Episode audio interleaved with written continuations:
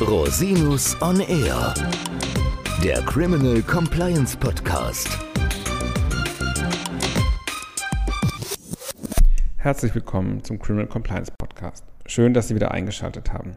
In unserer heutigen Folge möchte ich Ihnen ein Gemeinschaftsprojekt mit meiner Kollegin Frau Dr. Migeschitsch vorstellen von der Kanzlei RP Legal. Ich durfte in ihrem Podcast zum Thema Umweltstrafrecht Auskunft geben. Wir haben uns entschieden, die Folge in unseren beiden Podcasts zu veröffentlichen und werden natürlich den Podcast von Frau Dr. Mikischitsch auch in unserem Podcast und in unserer Show Notes verlinken. Viel Spaß beim Zuhören. Vielen Dank. Christian, lass uns heute über eines deiner Kerngebiete sprechen. Du befasst dich zunehmend mit der Verteidigung von Playern des Wirtschaftslebens oder, oder auch von Unternehmen, die dem Vorwurf ausgesetzt sind, dass sie natürliche Ressourcen gefährdet haben oder beschädigt haben. Also das, was wir Juristen mit dem etwas unschönen Begriff Umwelt bezeichnen. Ja, das stimmt. Also die Thematik der Umweltdelikte im weitesten Sinne hat in den letzten Jahren massiv zugenommen und auch die Bedeutung in der Öffentlichkeit für Unternehmen und Mandantinnen und Mandanten natürlich auch hat sich sehr stark verändert, auch im Hinblick darauf, äh, dass das auch sehr schnell öffentlichkeitswirksam werden kann. Mhm. Ja, das ist ja auch eines der Themen, das wir heute ja. äh, so ein bisschen streifen wollen. Das hat ja auch übergreifende umweltpolitische Bedeutung. Ähm, deshalb, ja, lass uns ein bisschen einsteigen. Ist das denn anders Du kommst aus dem Steuerstrafrecht, aus dem Finanzstrafrecht. Ist das anders, äh, im Umweltstrafrecht unterwegs zu sein? Die Steuer- und Finanzstrafsachen sind ja eigentlich so deine großen Leidenschaften nebenher. Ähm, wie fühlt sich das anders an? Hm. Es gibt viele Gemeinsamkeiten erstmal, deswegen mhm. kann ich das auch, glaube ich, ganz gut machen. Also es gibt eine gewisse Accessorietät, gerade im Steuerstrafrecht ist eben das Steuerrecht Grundlage von einem Vorwurf. Im Umweltstrafrecht sind das umweltrechtliche Vorschriften in aller Regel. Das heißt, wir haben eine gewisse Accessorietät zwischen der Straftat und dem sozusagen dem Geschehen, das irgendwie strafrechtlich bewertet wird, das sich auch ableitet aus umweltrechtlichen mhm. Bestimmungen. Mhm. Das ist schon mal eine große Gemeinsamkeit. Mhm. Ähm, Natürlich sind wir im allgemeinen Wirtschaftsstrafrecht, im Kapitalmarktstrafrecht auch ähm, sehr stark mit zivilrechtlichen Sachverhalten befasst. Also wir müssen uns immer als Strafrechtler in diese Materien einarbeiten.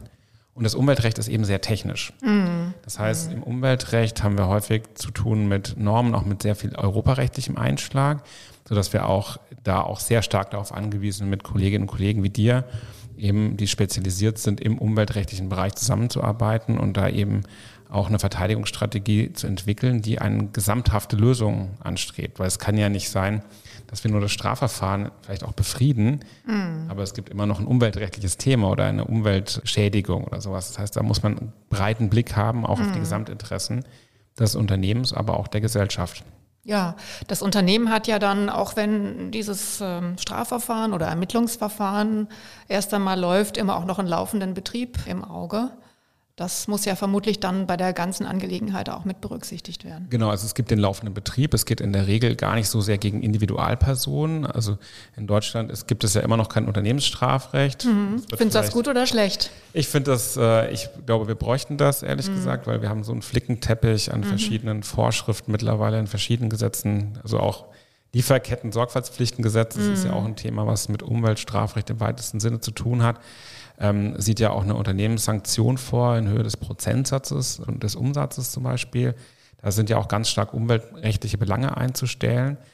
Das heißt, das steht dann in Korrelation mit Umweltstraftaten, die dann eher eine Abschöpfung sozusagen rechtfertigen würden, aber keine so hohe Verbandsgeldbuße. Mhm. Ja. Ähm, oder jedenfalls kein, in der Kombination eher äh, tragend sind. Das heißt, es ist aus meiner Sicht nicht miteinander abgestimmt. Und natürlich für Unternehmen und Führungskräfte einfach eine Gemengelage, die idealerweise einheitlich geregelt werden sollte. Aber das ist meine Meinung. Aber jedenfalls sind wir eigentlich im Strafrecht ja immer noch bei der individuellen Schuld. Mhm. Und gerade in Umweltstrafsachen ist es ja schon häufig kollektives Thema. Also da ist ja in der Regel nicht der eine Mitarbeiter, die eine Mitarbeiterin, die irgendwo etwas einleitet, sondern das ist ein Zutun aus verschiedenen Komponenten, die eben zu diesem umweltrechtlichen Risiko führen. Sei es, dass auch vielleicht die Zulieferer oder die Anlagenhersteller Fehler gemacht haben, sei es, dass eben von Unternehmensseite aus bestimmte Vorgaben gemacht werden, die nicht eingehalten werden, die ganz breit getragen werden. Deswegen ist eigentlich das Unternehmen häufig im Fokus, obwohl die individuelle Schuld ja eigentlich den Führungskräften oder den einzelnen Mitarbeiterinnen und Mitarbeitern gemacht werden müsste. Ja. Ja, man hat dann immer diese doch auch für das Unternehmen immer sehr disruptiven Situationen, dass auf einmal für jeden Einzelnen, der in Frage kommt, auch ein individueller Verteidiger bestellt werden muss. Und ähm, ja, dann beginnt dann auch jeder Einzelne natürlich seine eigenen Interessen zu verfolgen. Also man würde so vermuten, wenn man sich so ein Szenario anschaut, es ist nicht unbedingt förderlich für den eigentlichen Schutzzweck dieser strafrechtlichen Regelungen, dass es ja primär um den Schutz der Umwelt den Schutz der Umwelt genau. gehen soll. Und den Schutz der Umwelt kann ja, ja die Individualperson gar nicht herstellen. Das Nein. kann ja nur das Unternehmen an sich machen.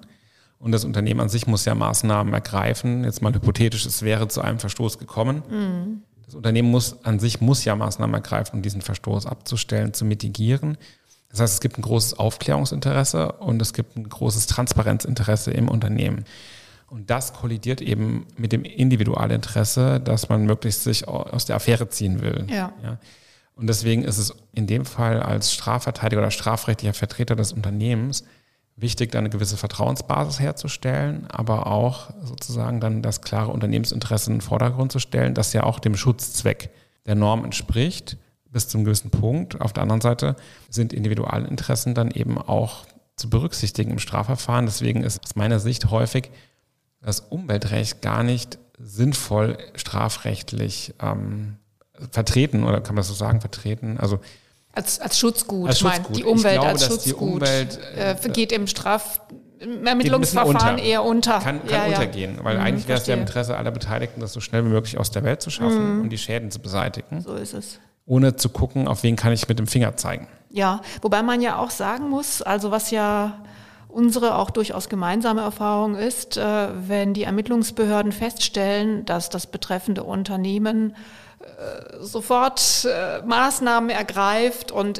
es aus der Welt geräumt ist, dass es eine weitergehende Schädigung noch geben kann, dann entspannt sich ja meistens die gesamte Situation erst Absolut. einmal. Ne? Weil ja die Ermittlungsbehörden sind ja nicht nur Ermittlungsbehörden, sondern die sind ja auch für die Gefahrenprävention in ihrer anderen Rolle zuständig. Und wenn Sie sehen, auf der Seite der Gefahrenprävention ist die Kiste abgeschlossen, dann äh, gerät man immer schon mal auf eine günstigere Schiene für die Mandanten. Also auf jeden Fall. Ich glaube, das ist ein ganz klarer Rat, den man an der Stelle geben darf oder muss, ähm, dass eben der, sofort das Gespräch dann auch mit der Fachbehörde gesucht werden sollte, soweit das irgendwie strafrechtlich tunlich ist, um den Verstoß abzustellen und mhm. auch Maßnahmen zu entwickeln damit in der Zukunft keine Verstöße mehr vorkommen. Ich glaube, das ist ein ganz wesentlicher Aspekt der Verteidigungsstrategie und das kommt dann auch den Individualpersonen in aller Regel zugute.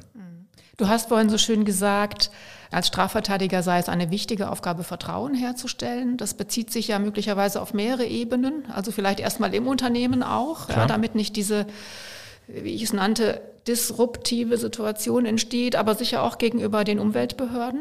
Genau, also sowohl gegenüber den Umweltbehörden als auch gegenüber vielleicht der Staatsanwaltschaft, die da eben auch involviert sein kann.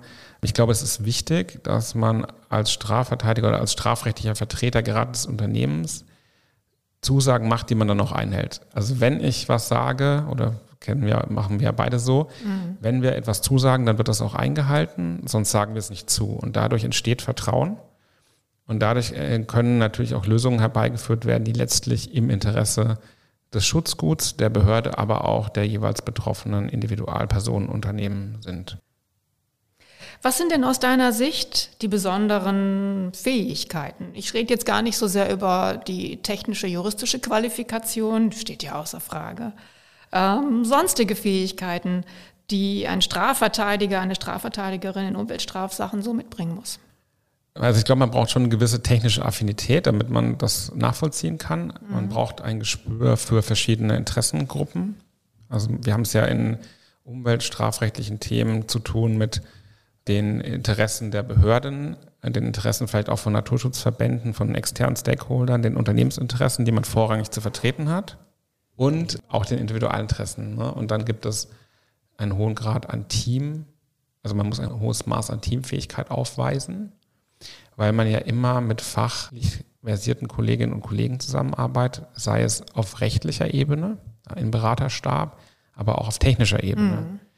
Also die sind ja teilweise ein bisschen schwer einzufangen, die, die Damen und Herren Ingenieur. Genau. Wir wissen ja, die Ingenieure haben da manchmal auch eine andere Sicht auf juristische ja, Auslegung. Absolut. Und ähm, da muss man auch vielleicht auch mal kommunizieren können, wie so ein Gutachten aussehen muss, damit mhm. man das nachvollziehen kann. Und das sind schon also kommunikative Fähigkeiten, die man dann braucht. Und man braucht, glaube ich, ein gewisses Verständnis, sich auch in die Schuhe des anderen hineinzuversetzen. Wie ist es denn, Christian? Du bist jetzt zu einem Zeitpunkt in das Umweltstrafrecht hineingewachsen, kann man ja sicher sagen, in dem es als solches auch gesellschaftlich deutlich brisanter geworden ist als vorher.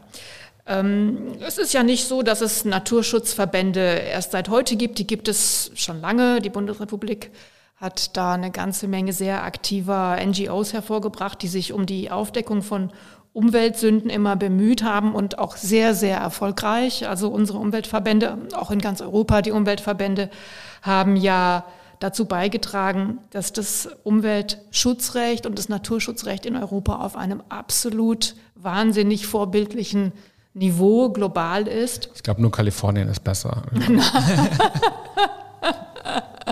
ja, davon habe ich auch schon gehört. ja. Jedenfalls im Autoabgasbereich, kann ich ja. aus eigener Erfahrung sagen. Ja. Mal abgesehen davon, jetzt haben wir ja die Situation, dass der Klimawandel sich als ein wirklich kaum noch widerlegbares Faktum in das gesellschaftliche Bewusstsein gerufen hat. Wie ist es? Wird jetzt mit härteren Bandagen gekämpft? Ähm, wie beobachtest du das?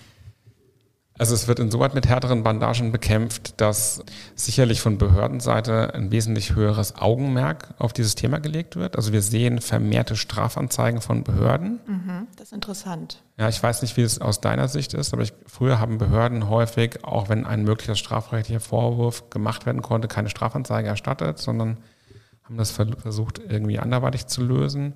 Das sehen wir eigentlich in den letzten Jahren nicht mehr so. Es wird sehr häufig angezeigt. Und natürlich ähm, Naturschutzverbände sind in der Sache sehr getrieben. Also das heißt, denen geht es nicht um wirtschaftliche Vorteile, denen geht es nicht um Effizienz und Schnelligkeit, denen geht es um die Sache. Und das heißt, die bleiben auch dran. Und auch wenn vielleicht strafrechtlich gar kein Vorwurf dahinter steht, wird einfach mal eine Anzeige gemacht, um der Sache eine Aufmerksamkeit zu verleihen. Mhm. Und das ist sicherlich ein sehr nachvollziehbares Vorgehen aus deren Warte, aber es macht natürlich die Sache oder die Verteidigung für das Unternehmen und die, die beteiligten BeraterInnen schwierig, weil sobald die Presse involviert ist und die Öffentlichkeit involviert ist, wird natürlich jeder Schritt beobachtet. Und dann bedarf es eben einer guten Strategie auch und einem guten Lösungsansatz, wie man das dann auch in der Öffentlichkeit nachvollziehbar präsentiert, ein Ergebnis. Mhm. Ja, der eine oder andere früher als Naturschutzverbandler, Aktive, wechselt ja auch auf die Behördenseite mittlerweile. Genau, und ich glaube, die äh, Durchdringung ist da sehr groß. Und es ist auch so, dass das in der Mitte der Gesellschaft angekommen ist. Früher hätte man ja, vielleicht in ländlichen Regionen eher gesagt, was wollen die eigentlich, die mhm. Langhaarigen. Ähm, das ist, glaube ich, heute eine ganz andere Welt. Ja, das beobachten wir auch. Also übrigens nicht nur in den Behörden, auch in den Verwaltungsgerichten. Insofern kann man sicher sagen, du formulierst das sehr gut. Das Thema ist in der Mitte der Gesellschaft angekommen und entsprechend gehen wir damit um. Und du hast das Thema Public Relations, äh, Pressearbeit, Öffentlichkeit auch schon aufgebracht.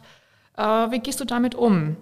Gerade in Umweltsachen kann das ja extrem heikel sein wenn man Pressebeobachtungen hat, wie auch in deinen anderen Spezialgebieten, also ich sag mal das Stichwort äh, Bilanzstraftaten, die ja teilweise sehr öffentlichkeitswirksam waren, gerade in den letzten Jahren, da ist deinen Mandanten die Aufmerksamkeit von Presse und interessierter Öffentlichkeit ja absolut äh, sicher.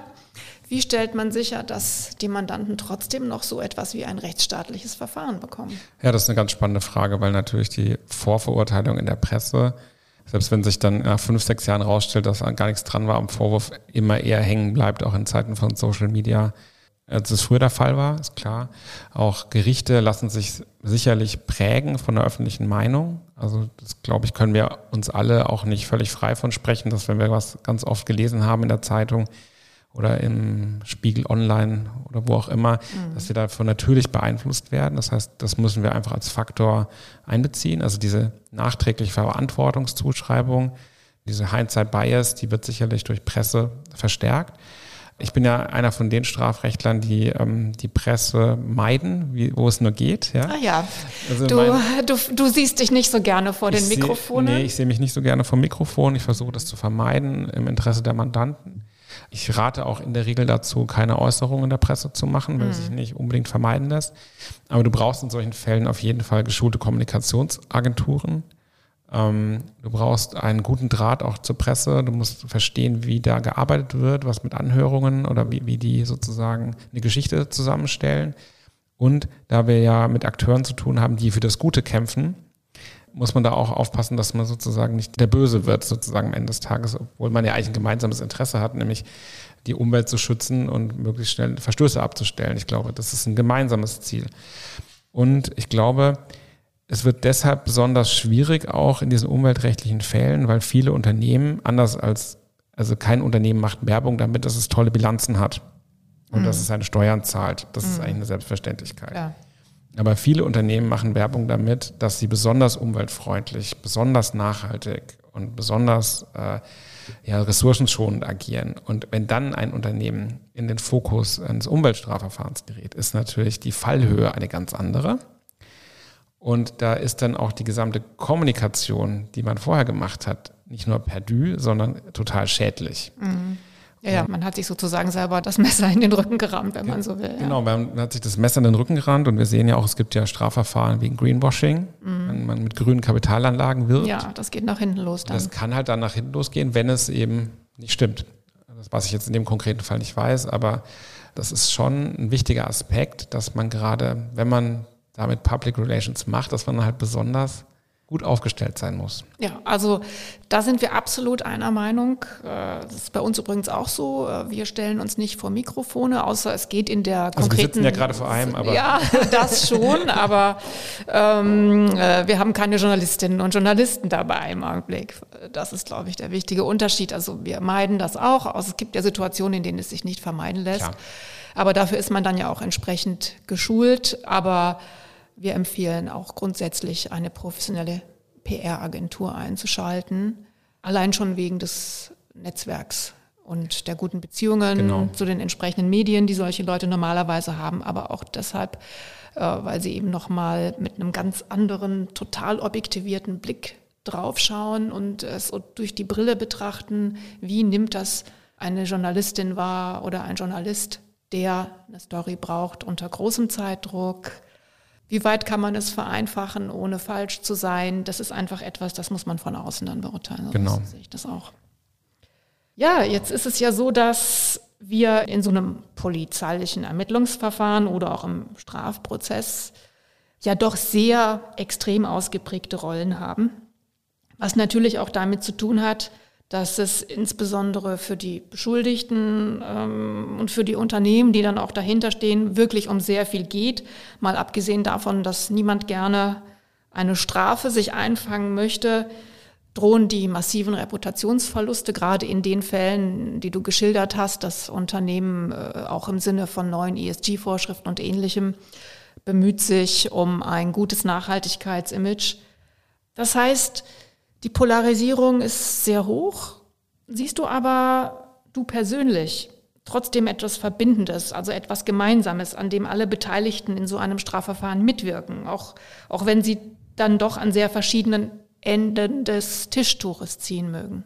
Ja, ich denke, es gibt schon einige Gemeinsamkeiten. Also mal ganz abstrakt gesprochen wollen wir alle ein rechtsförmliches Verfahren haben, ein rechtsstaatliches Verfahren durchführen. Ich glaube, das ist ein gemeinsames Interesse sind alle Organe der Rechtspflege, auch wenn es sich ein bisschen romantisierend anhört, aber das ist am Ende so. Und ich glaube, ein gemeinsames Interesse ist immer, jedenfalls Verstöße, umweltrechtliche Verstöße für die Zukunft zu vermeiden. Ich glaube, das mhm. ist ganz klar, dass an der Stelle jeder an demselben Strang ziehen muss oder will, weil es hilft ja keinem weiter, wenn wir in fünf Jahren wieder an derselben Stelle stehen. Mhm. Und man möchte in der Regel solche Verfahren schnell erledigen, um weiterarbeiten zu können. Also jeder hat einfach ein Interesse an einer gewissen Grundgeschwindigkeit. Wie wir alle wissen, gelingt das nicht immer. Ja, es gibt Nein, eben, definitiv. Es gibt eine gewisse Komplexität, aber das ist sozusagen ein Grundinteresse und da kann man, ähm, das muss man auch sehen, wenn man eine Lösung herbeiführen möchte. Ja, insofern wirken wir doch weiter zusammen im Sinne der Rechtsstaatlichkeit, aber auch im Sinne der Umwelt, wenn ich das auch etwas idealisierend sagen darf.